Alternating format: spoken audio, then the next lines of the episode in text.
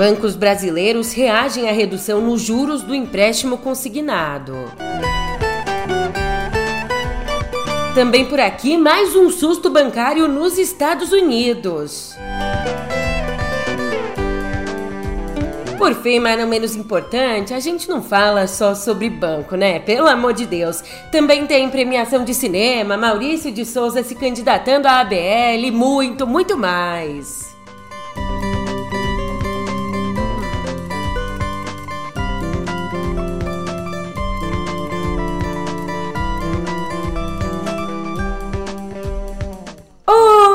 Ótimo dia, uma ótima tarde, uma ótima noite para você. Eu sou a Julia Keck e vem cá. Como é que você tá, hein? Sextou! Finalmente! Mas antes da gente se jogar no samba, pega o seu banquinho, vem aqui do meu lado para eu te contar do famoso tiro que saiu pela culatra no pé do ouvido.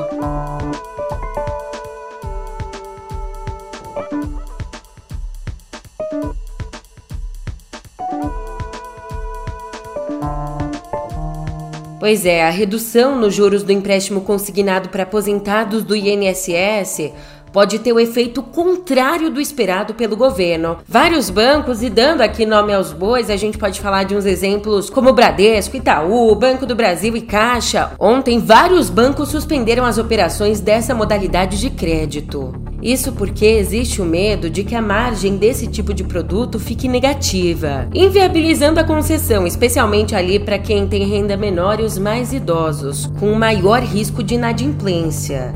E sobre tudo isso, a Febraban esclareceu que o setor já tinha sinalizado o risco de redução da oferta. Lembrando que essa medida, aprovada lá na segunda, a medida que reduz o teto dos juros de 2,14% para 1,70% ao mês, ela foi proposta pelo ministro da Previdência Social, Carlos Lupe, e foi aprovada pelo Conselho Nacional de Previdência Social. Nesse órgão, a gente tem representantes do governo, de empregadores, de trabalhadores, aposentados e pensionistas, mas o órgão está temporariamente sem membros do Planejamento e da Fazenda que historicamente fazem parte do colegiado. Já de acordo com auxiliares do ministro da Fazenda, Fernando Haddad, a redução nos juros do empréstimo consignado foi uma decisão unilateral do Lupe, que ele teria tomado sem sequer consultar a equipe econômica ou a Casa Civil. Como assim no trabalho? Cuidar do seu dinheiro, amor, é minha profissão. Então, diante aí das consequências e do impacto negativo sobre os próprios aposentados, quem o Lupe tentava ajudar diante dessas consequências, o Haddad vai estudar uma alternativa. E o Lupe mesmo comentou a decisão dos bancos.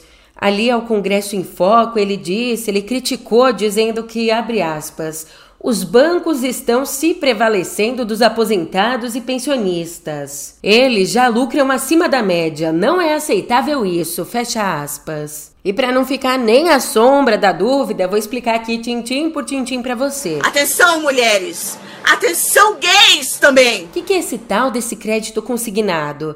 É uma modalidade de crédito que é concedido para funcionários públicos ou pensionistas, onde a partir do momento que você contrai, contrata o crédito, a cobrança dele é feita direto ali na folha de pagamento. E hoje, aqui no nosso país, são mais de 17 milhões de pessoas com empréstimo consignado, ou seja, essa medida impacta muita gente e veio, portanto, como uma tentativa de pressionar os outros juros, as outras modalidades, incluindo a Selic. Mas, como eu comecei o episódio, pode bem ter sido que esse tiro aí saiu pela culatra. Vamos ver. Ao que parece, os bancos não compraram essa ideia. Falando em banco, a nível mundial, nessa crise bancária, mais tensão nos Estados Unidos, agora uma tensão causada pelo banco First Republic Bank. Viu que bonito? Uau, falei bem, né? Olha, o Fed não deu aí muitas explicações, mas comunicou que para o banco não quebrar, outras 11 instituições toparam fazer uma vaquinha uma vacona, uma vaca bem grande aí, porque os 11 maiores bancos americanos, numa resposta rápida, concordaram em depositar 30 bilhões de dólares nessa instituição regional, um depósito para conter a fuga de clientes e, consequentemente, evitar novos abalos no sistema financeiro como um todo. O comunicado das instituições diz bem assim, abre aspas, Esta ação dos maiores bancos da América reflete sua confiança no First Republic em bancos de todos os tamanhos, fecha aspas. Inclusive, graças a essa decisão, as ações do First Republic subiram 9,98% depois de registrarem um tombo de mais de 30% pela manhã. E na Suíça os ânimos acalmaram. Pode ser até a página 2? Pode, mas por enquanto acalmaram. Acalmaram por quê? Porque o Credit Suisse anunciou um empréstimo de 50 bilhões de francos suíços do Banco Nacional da Suíça. Se você está se perguntando, isso equivale a quase 54 bilhões de dólares. E no nosso dinheirinho aqui brasileiro, nem, nem ousem converter, né? Porque, meu Deus, Bem, a instituição disse que com esse empréstimo vai comprar de volta parte da sua própria dívida, reduzindo assim as despesas com juros e aproveitando os atuais preços baixos dos títulos. Enquanto isso, na França não tem nada de calma, o pau tá atorando. Ontem, o presidente Emmanuel Macron recorreu ao artigo 49.3 da Constituição para aprovar sem sequer aprovação, o consenso do legislativo usou o artigo para aumentar a idade mínima para aposentadoria, passando então de 62 para 64 anos. Indignados, os membros da Assembleia Nacional anunciaram que devem votar uma moção de censura, a única forma de derrubar a imposição pelo presidente dessa reforma da aposentadoria. E nos últimos dias também teve a resposta das ruas. Os franceses protestaram, fizeram greve e depois então da invocação do artigo, mais uma vez eles voltaram às ruas. E a medida adotada por Macron fez ele ser criticado por autoritarismo e mostra o isolamento do presidente, tanto do lado político, né, dentro dos poderes, quanto do lado da rua, da popularidade. Voltando ao nosso país agora e conversando de uma forma mais direta sobre política pura, é claro que a gente desembarca onde? No quadradinho, no Distrito Federal. Por lá, o ex-chefe do Departamento Operacional da Polícia Militar no Distrito Federal, o coronel Jorge Eduardo Naime, afirmou ontem na CPI dos atos golpistas, CPI que acontece na Câmara Legislativa do DF, ele afirmou que as tropas do Exército dificultaram o trabalho da PM no 8 de janeiro. Quando eu estava na área da Rainha da Paz, que eu fui deslocando pelo Buriti, por causa desse movimento que eu fiz na, na, coisa, que nós prendemos mais 50 manifestantes ali na, na, na, na rodoviária com esse movimento, alguns conseguiram fugir. E se embrenharam pelo setor hoteleiro sul e norte. E aí eu determinei a Rotan que deslocasse em viaturas, que guarnecesse o Meliá e guarnecesse o setor hoteleiro norte, para evitar mais vandalismo naquela região, e mandei que a tropa do Canil e a tropa do Choque embarcasse e deslocasse é, juntamente para a área da Rainha da Paz. Determinei ao Major Casimiro que embarcasse a tropa que ele tivesse excedente e, de, e caminhasse para a Rainha da Paz, porque eu já tinha ordem do interventor de entrar no acampamento e prender todo mundo. Quando eu estava seguindo, eu comecei a ver um aglomerado de gente já voltando a se reunir e descendo para o acampamento. Então eu transbordei essas pessoas, encontrei o Major Cunha comandante do choque, na frente da Rainha da Paz, e determinei o Cunha que fizesse uma linha antes da chegada no acampamento, para que a gente prendesse aquelas pessoas antes de chegar no acampamento.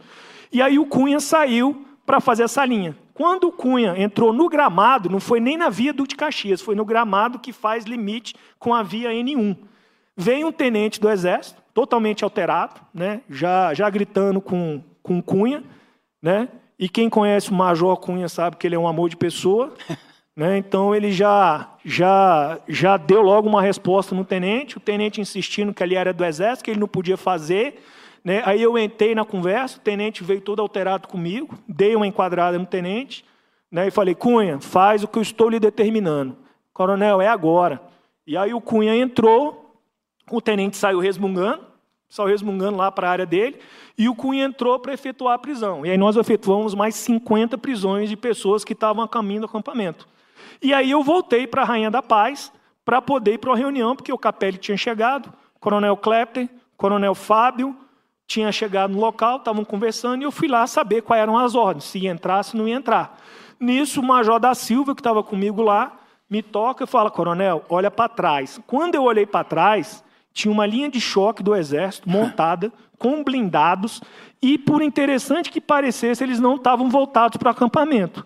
eles estavam voltados para a PM, protegendo o acampamento. Ainda sobre o fatídico dia, finalmente o ministro do Supremo, Alexandre de Moraes, terminou de analisar todos os pedidos de liberdade provisória dos presos por envolvimento nos atos golpistas. E no fim das contas, ele concedeu 129 pedidos de liberdade e negou 294. Já a Procuradoria-Geral da República apresentou mais 100 denúncias contra suspeitos de envolvimento no dia 8. Esses estão sendo investigados no Supremo. Ai, com muito gosto!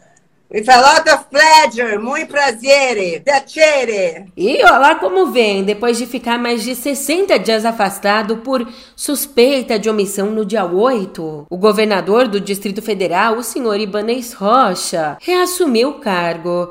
Ele disse que o que aconteceu ali naquele dia foi um apagão nas polícias e na Força Nacional. E também aproveitou a situação para isentar o seu então secretário de Segurança Pública, o Anderson Torres, que hoje está preso. Eu quero dizer o seguinte: o que aconteceu no 8 de janeiro, na minha visão, foi um apagão geral.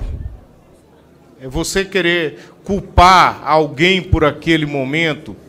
Eu por exemplo, eu recebi mensagens do secretário de segurança que estava no cargo, Fernando, dizendo que as coisas estavam extremamente tranquilas, me transmitindo uma mensagem de tranquilidade. A Polícia Militar estava lá a postos. Eu acho que houve um apagão geral. No Supremo Tribunal Federal, talvez não, porque lá eles tinham poucos seguranças. Mas o Palácio do Planalto, que tem um batalhão à sua disposição, houve um relaxamento total. A Força Nacional também não atuou. Nós tivemos um apagão geral na segurança do Distrito Federal. Eu, desde que assumi o governo do Distrito Federal em 2019, eu tenho uma política, e o Sandro vai viver isso comigo, de empoderar o secretário de Segurança. Então, eu confio no meu secretário de Segurança e a questão da troca do comandante vai depender dele se o, secret... se o comandante da Polícia Militar estiver atendendo aos comandos do secretário de Segurança, se o diretor da Polícia Civil estiver dirigido ao secretário de Segurança e nós conseguimos manter a paz na nossa cidade, eles vão continuar. Mas isso vai depender exatamente do Sandro Avelar. Ele é quem manda na segurança do Distrito Federal, ele é quem vai continuar mandando. Não foi colocado por mim porque eu estava fora do cargo mas já havia convidado em tempos antes o Sandro Avelar para meu, ser meu secretário de segurança, e eu confio integralmente no meu secretário de segurança, e ele é quem vai dizer quem vai estar à frente da comando da Polícia Militar do Distrito Federal. E fazer o quê? Já que o nome dele veio parar aqui na minha boca, o Torres prestou depoimento como testemunha na ação do Tribunal Superior Eleitoral sobre a reunião de Bolsonaro com embaixadores que aconteceu em julho, quando o presidente reuniu uma galera de fora e questionou a lisura das urnas, como sempre, né, sem provas. Ainda no depoimento, Torres voltou a dizer que desconhece a autoria da chamada minuta do golpe que estava na casa dele, dentro do armário dele, Ali, o Torres também teria classificado o texto da minuta como folclórico e lixo, afirmando que nunca tratou do assunto com Bolsonaro. E antes de ir para a próxima editoria, uma passadinha rapidinha pela caserna. Ontem, o ministro José Camelo assumiu a presidência do Superior Tribunal Militar. E numa entrevista ao Estúdio E da Globo News, ele disse que as Forças Armadas não são poder e falou sobre a polêmica GLO, prevista pelo artigo 142 da Constituição. Exemplo que eu acho muito claro da necessidade da GLO. Tivemos a ECO 92, uhum. seis chefes de Estado. Então, quando você determina a garantia da lei da ordem, o que é que foi feito na ECO 92? Estabeleceu-se o seguinte: toda aquela rota de tantos metros para um lado, para o outro, até o hotel, e a área ali no hotel estaria uma GLO. O comandante daquela GLO vai dizer para a polícia estadual assim: olha, da sua polícia eu preciso de dois batalhões. O restante, você cuida do resto desse estado. Nós vamos atuar nesse local por um período até, já é determinado o período. O governador tem a ciência e consente que seja feito daquela forma, porque a polícia não tem condições de cuidar de tudo aquilo com tantos uhum. presidentes. Né? Então, aquilo foi feito na ECO 92. Eu até falei para o deputado Zaratini, deputado, quem é que vai fazer esse papel? Aí a Polícia Nacional de Segurança. Falei, hoje não tem condições, não, mas quando estiver. Então, quando estiver em condições, podemos até pensar na possibilidade de ter uma. Mas olha, e isso o presidente determina com a aquiescência do governador. Agora, o problema da GLO é que ele não pode ser banalizado. É para casos excepcionais. Uhum. Numa outra ponta, o comandante do Exército, general Tomás Paiva, tem tentado evitar as articulações para acabar com as operações de GLO. E nessa negociação, ontem ele se reuniu com os deputados Carlos Zaratini e Alencar Santana, que são autores de uma PEC que propõe acabar com a GLO e alterar o artigo 142. Nessa reunião, o Paiva ponderou que as operações não têm nada a ver com golpismo e são usadas em momentos críticos de descontrole das polícias militares. Só para explicar aqui para você o que, que é a GLO, a GLO, a Garantia da Lei e da Ordem, é uma operação militar prevista na Constituição que permite exclusivamente ao presidente convocar as Forças Armadas nos casos em que existe o esgotamento das forças tradicionais de segurança pública. Por exemplo, nos casos reais, as Forças Armadas já foram convocadas no Rio Grande do Norte e no Espírito Santo durante ondas de violência para garantir a segurança pública nas ruas. As tropas também já foram mobilizadas para atuar em grandes eventos, como a Copa do Mundo, os Jogos Olímpicos, enfim.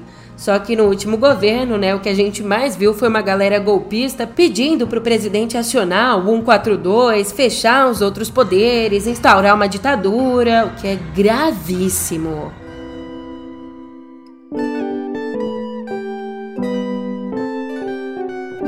Ontem, no terceiro dia seguido de ataques no Rio Grande do Norte, as forças de segurança prenderam 69 suspeitos. As equipes também apreenderam 18 armas de fogo, 50 artefatos explosivos, além de munições, automóveis e dinheiro. Natal, Mossoró e Paranamirim, as três maiores cidades do estado, suspenderam serviços básicos como o transporte público. Enquanto isso, na capital, a coleta de lixo e o atendimento em unidades básicas de saúde estão suspensos desde terça. Ainda a violência fez com que duas cidades paraibanas, Uiraúna e Várzea, vizinhas ao estado potiguar, suspendessem as aulas por falta de segurança.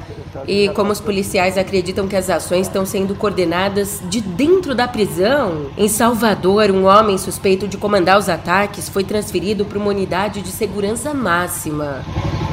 Na área da saúde, uma inovação. Cardiologistas do INCOR, o Instituto do Coração, eles fizeram ontem a primeira angioplastia com a ajuda da inteligência artificial, a primeira em toda a América do Sul. Julia, o que é angioplastia? Vamos por partes. A angioplastia é um procedimento feito para combater ali a obstrução de artérias que conduzem o sangue ao coração. E como é que isso é feito? É feito através de um cateterismo cardíaco. Ainda normalmente é colocado um estente, um objeto ali metálico que ajuda a manter a artéria aberta, evitando, portanto, que ela feche de novo. E para fazer tudo isso, os médicos contam com a ajuda de raio-x ou de um aparelho que visualiza o interior dos vasos, dando uma visão parecida com a de um microscópio. Portanto, aqui o Incor usou o algoritmo da inteligência artificial para comparar as duas imagens, a do raio-x e desse outro aparelho, para oferecer informações mais precisas, como identificar os pontos obstruídos de maior gravidade, identificar calcificações e ver se o estente está de fato se expandindo direito. Agora, a atualização de um caso vergonhoso, para dizer o mínimo.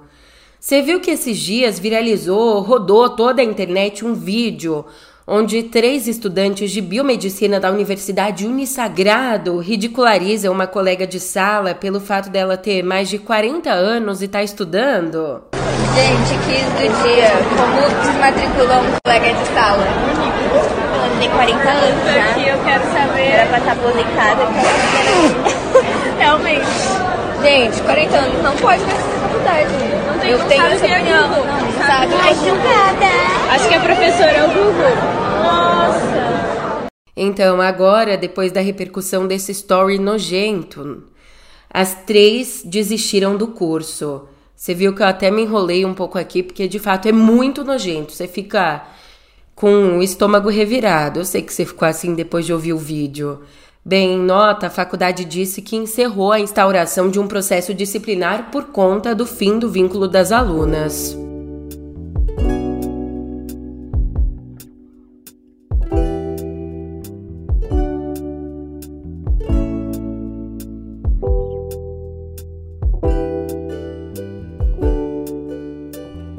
Tudo em todo lugar ao mesmo tempo.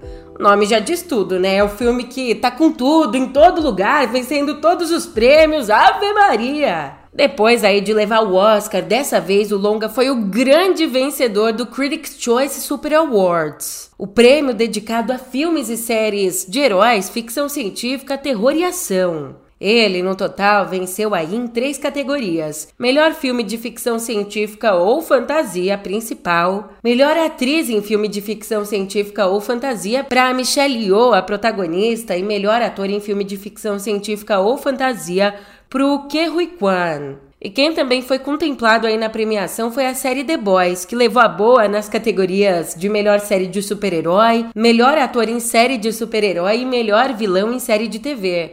Já Top Gun Maverick venceu como melhor filme de ação. E aproveitando, né, que a gente tá aqui nas produções cinematográficas muito chiques, nessa linha estreia hoje na Disney Plus o especial Bon and the Edge, A Sort of Homecoming com Dave Letterman. E no mesmo dia, a banda deles, o U2, lança o álbum Songs of Surrender, com 40 regravações de músicas da banda numa versão um pouco mais intimista. E nesse programa, o especial, que tem cerca de uma hora e meia, o apresentador David Letterman mescla momentos de emoção com os momentos de descontração ali com os líderes do grupo irlandês.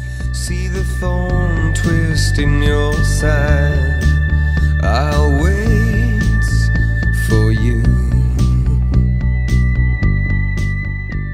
Enquanto isso, aqui no Brasil, a lenda, o quadrinista, escritor, o gênio Maurício de Souza se candidatou à cadeira número 8 da Academia Brasileira de Letras. Cadeira antes ocupada pela acadêmica Cleonice Berardinelli, que nos deixou aos 106 anos no Rio de Janeiro. E olha só que emblemático, a candidatura do Maurício acontece no ano em que a gente comemora exatamente os 60 anos da criação da Mônica. A personagem que dá nome, que dá vida à turma que vendeu mais de 1 bilhão e 200 milhões de gibis, além de mais de 15 milhões de livros. Ah, ainda no finzinho ali do ano passado, Maurício recebeu um prêmio da Unesco por décadas e décadas de incentivo à leitura.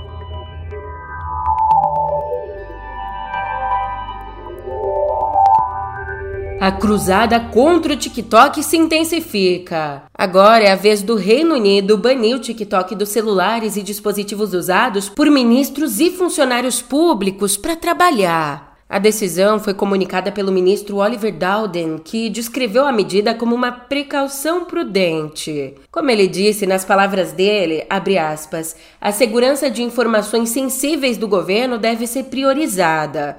Mas o ministro fez questão de ressaltar que esses funcionários não vão ser proibidos de usar o TikTok nos celulares particulares. O medo do TikTok existe porque o app tem sido acusado aí de entregar dados dos usuários ao governo chinês, o que a empresa nega com veemência. E além do Reino Unido, Estados Unidos, Canadá, Bélgica e Índia são alguns dos que decidiram banir o TikTok dos dispositivos oficiais. Ah, e também tem a Comissão Europeia, ela tomou a mesma decisão. Aliás, falando nisso, nos Estados Unidos, ontem a Casa Branca anunciou que o país apoia o Restrict Act, o projeto de lei que pode dar ao presidente Joe Biden novos poderes para enfrentar ameaças tecnológicas estrangeiras, como até mesmo banir o TikTok por lá. Já que no Brasil quem se deu mal mesmo foi a Apple. A Justiça de Belém do Pará condenou a Apple a pagar uma indenização por dano moral coletivo no valor de 5 milhões de reais. Nesse processo, o juiz Roberto César Oliveira Monteiro acatou o pedido da Associação de Educação, Cultura, Proteção e Defesa do Consumidor, Contribuinte e Meio Ambiente do Brasil. É, tudo isso é o nome da instituição que pedia que moveu uma ação aí contra a Apple por reclamações sobre defeitos do iPhone 11 depois de um mínimo contato com líquidos. Erros inclusive nas versões Pro e Pro Max. A Apple considera que esse iPhone é resistente à água, então não tinha que dar esses defeitos. E além dos 5 milhões, a decisão também estabelece o pagamento de 1.500 para cada consumidor lesado por essa propaganda enganosa. Para o Google também o cenário não é dos melhores não. O Google anunciou que vai encerrar as vendas do Glass Enterprise Edition 2, seus óculos inteligentes para empresas. O dispositivo até chegou a ganhar uma versão atualizada lá em 2019, mas foi considerado um verdadeiro fracasso comercial, o que levou o Google na última quarta a decidir encerrar o projeto. E de acordo com a empresa, portanto, com o encerramento, o suporte ao Google Glass vai até setembro desse ano e a companhia já afirmou que a partir da data limite não vai mais atualizar o software. E agora, Agora eu vou me despedindo, você sabe, sextou. Muito juízo aí para você no fim de semana, também relaxa. Curte um pouquinho, que faz parte, né? Eu tô indo nessa, a gente se vê por aqui na segunda, com menos ressaca, mais notícia. Espero que uma ressaca boa, não ressaca do Brasil. Até lá! Ah, que saudade de você. Estou a te esperar. A dor ainda está no meu peito. Ah, nas ruas meu olhar fica te procurar. A dor ainda